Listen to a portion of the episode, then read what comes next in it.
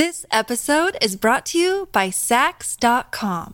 At Sax.com, it's easy to find your new vibe. Dive into the Western trend with gold cowboy boots from Stott, or go full 90s throwback with platforms from Prada. You can shop for everything on your agenda, whether it's a breezy Zimmerman dress for a garden party or a bright Chloe blazer for brunch. Find inspiration for your new vibe every day at Sax.com.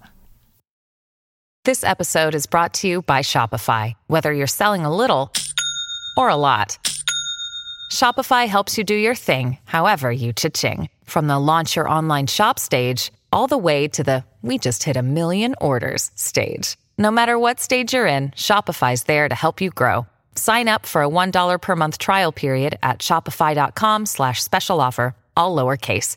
That's shopify.com slash special offer.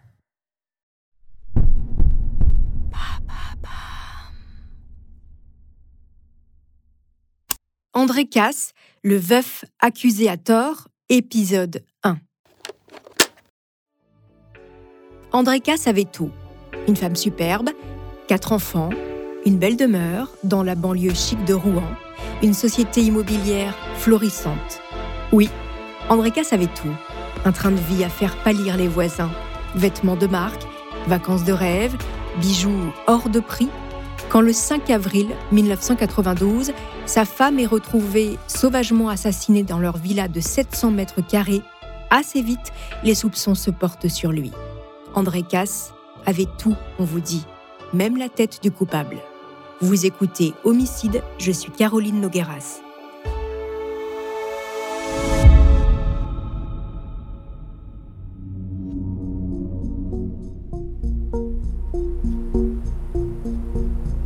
5 avril 1992. C'est un dimanche de printemps à Anneville-en-Bourville, petite commune à 25 km de Rouen. Les casses sont tous réunis. Ils viennent de finir de déjeuner. Il y a André, le père, 40 ans, promoteur immobilier qui a réussi.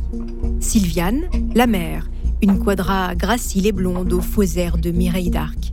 Ils ont quatre enfants. Nathalie, 21 ans, qui est là avec son mari, Julien, 14 ans, Jérôme, 12 ans, et le petit dernier, Aurélien, 2 ans et demi. Le repas s'allonge, on reprend un café, on peut imaginer que ça parle actualité. Trois jours plus tôt, le 2 avril, François Mitterrand a nommé Pierre Bérégovoy Premier ministre en remplacement d'Édith Cresson. Et Bérégovoy a désigné comme ministre de la Ville un certain Bernard Tapie. Pourquoi je vous raconte ça? Eh bien parce que ça résume bien l'époque. Bernard Tapie est l'idole des jeunes, le symbole de la réussite.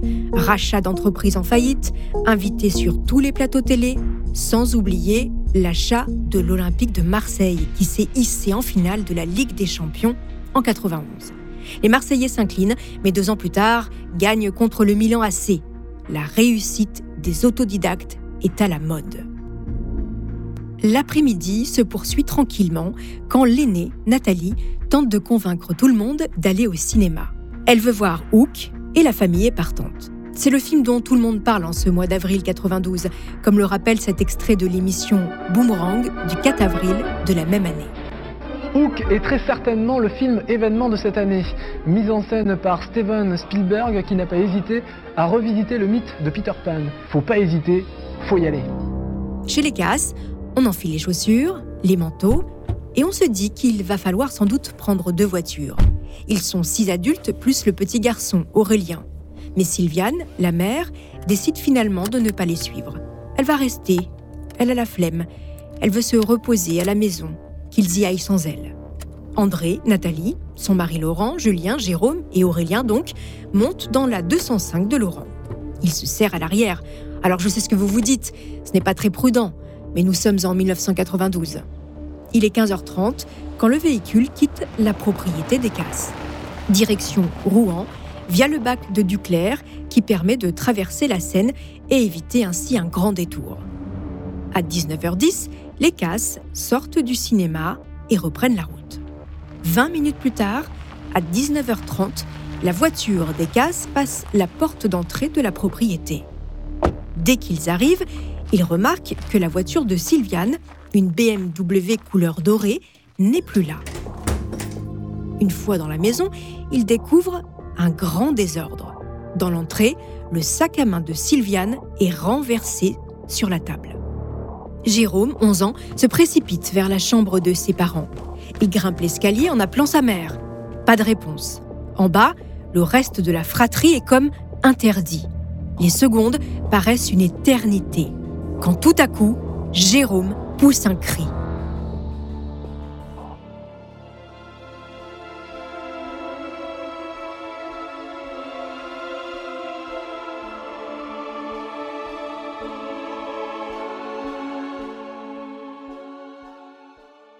This episode is brought to you by Sax.com.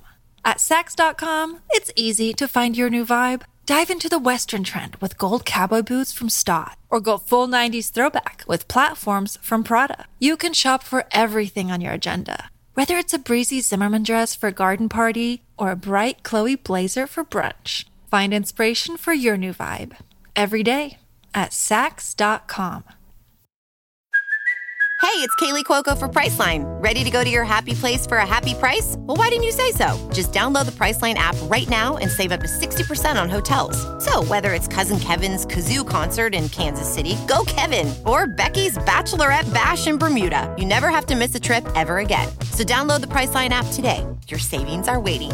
Go to your happy place for a happy price. Go to your happy price, Priceline. À l'étage, le jeune garçon découvre l'horreur. Sa mère, Sylviane, est étendue sur le sol, trois impacts de balles dans le corps, une grosse plaie au niveau du crâne et un cordon de téléphone entouré autour du cou. Elle est vêtue d'un survêtement. Elle a les pieds nus, les yeux ouverts. Jérôme et Julien sont affolés. André, sonné, incapable de bouger. On imagine le gendre tenter d'isoler Aurélien qui n'est qu'un bébé. Au milieu de ce chaos, Nathalie appelle sa belle-mère qui se charge de prévenir les gendarmes. Dans cette grande chaumière normande de 700 mètres carrés, le temps s'est figé. C'est le choc et la sidération. Les gendarmes arrivent, sont suivis par Jacques Giboin, le maire d'Ameville-en-Bourville, et le médecin de garde de la commune. Les premières investigations de la maison permettent de dessiner un scénario des événements tragiques. Il s'agit d'un cambriolage qui a mal tourné. Dans l'escalier qui mène au sous-sol, les gendarmes retrouvent des traces de sang appartenant à la victime. À côté de son corps, qui gît à l'étage, les gendarmes retrouvent une carabine Winchester 22 longs rifles. L'arme du crime. Elle appartient au couple Cass. Elle est d'ordinaire cachée en hauteur. Seuls André et Sylviane Cass connaissent cet endroit. Les gendarmes fouillent de fond en comble la maison pour tenter de comprendre ce qui s'est passé quand tout le monde était au cinéma. À la fin de la journée, leur hypothèse est qu'il y avait au moins deux agresseurs. Sylviane leur a ouvert. Pour preuve, le chien des Casses a été enfermé dans une pièce au rez-de-chaussée, comme c'est le cas lors de visites de personnes inconnues. Les meurtriers ont dû pousser Sylviane dans l'escalier de la cave, sans doute pour cambrioler la maison. Ils ont pris des bijoux, des tableaux. André et les enfants font le tour de ce qui manque avec les gendarmes. Touchée à la tête, Sylviane a perdu connaissance avant de se relever. Vraisemblablement, elle est remontée chercher la carabine. Ses agresseurs ont entendu du bruit et sont montés dans la chambre. Elle a tiré deux coups. Les deux balles ont été retrouvées logées dans le mur. Ensuite, et ce n'est qu'une hypothèse, l'un des agresseurs a arraché le fil du téléphone pour tenter de l'étrangler, tandis que l'autre l'a désarmé avant de l'abattre de trois balles dans la poitrine à bout portant. Les agresseurs sont repartis avec la voiture de Sylviane. Voilà, ça a dû se passer comme ça. Un cambriolage qui a mal tourné. Les gendarmes d'Ameville-en-Bourville travaillent vite le lendemain, le véhicule de Sylviane Cass est retrouvé sur le parking d'une cité de Rouen. Le réservoir est vide, comme si le conducteur, en panne d'essence, avait dû l'abandonner en catastrophe. À l'intérieur de la voiture de Sylviane, les gendarmes saisissent des bijoux et deux tableaux volés. Les enquêteurs interrogent le voisinage. Et dans la cité, ça parle. Le conducteur du véhicule a été vu partir à pied. Des témoins sont entendus et un portrait robot du fugitif est dressé. Les investigations dans la cité de Rouen payent. Un homme est identifié. Stéphane est un cambrioleur et un receleur qui, comme le veut la formule, est défavorablement connu des services de police.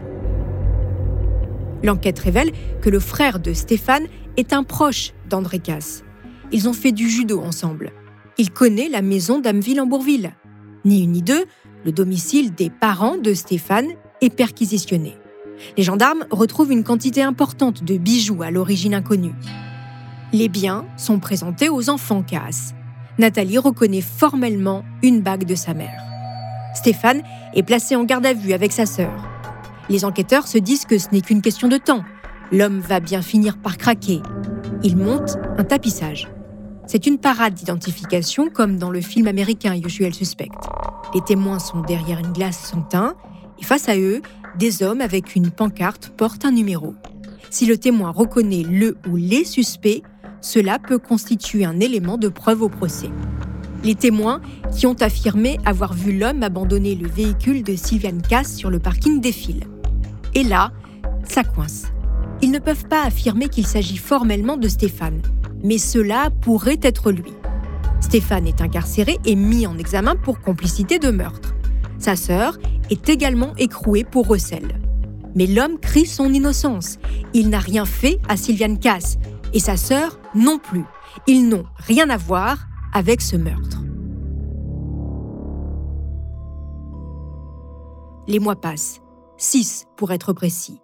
En octobre 1992, le juge d'instruction reçoit une nouvelle pièce au dossier. La famille de Stéphane produit une facture d'une bijouterie située en Algérie. Ce document atteste que la bague retrouvée chez les parents du receleur leur appartient. Vous vous dites que le magistrat va contacter la bijouterie, demander des précisions, dépêcher des policiers sur place. Eh bien non. Il reçoit la facture, décide de libérer tout le monde. Stéphane et sa sœur sont dehors et lavés de tout soupçon. Voilà, retour à la case départ. L'enquête sur le meurtre de Sylviane Cass est au point mort. Les gendarmes doivent tout reprendre depuis le début. Et comme ils n'ont rien à se mettre sous la dent, ils vont écouter la source la moins fiable qui soit, la rumeur. À Ameville-en-Bourville, petite commune de 900 âmes, ça parle. André Cass est l'objet de tous les commérages. Il faut dire que le veuf ne fait rien pour passer inaperçu. Alors, la rumeur enfle. Les potins se multiplient, les on-dit se muent en fait. Et si c'était le mari qui avait fait tuer Sylviane L'image de la famille parfaite va rapidement voler en éclats. C'est ce que je vous raconterai dans le deuxième épisode de cette série sur André Casse, le veuf accusé à tort. En attendant, chers auditeurs, n'hésitez pas à me laisser des commentaires et des étoiles sur vos plateformes d'écoute préférées.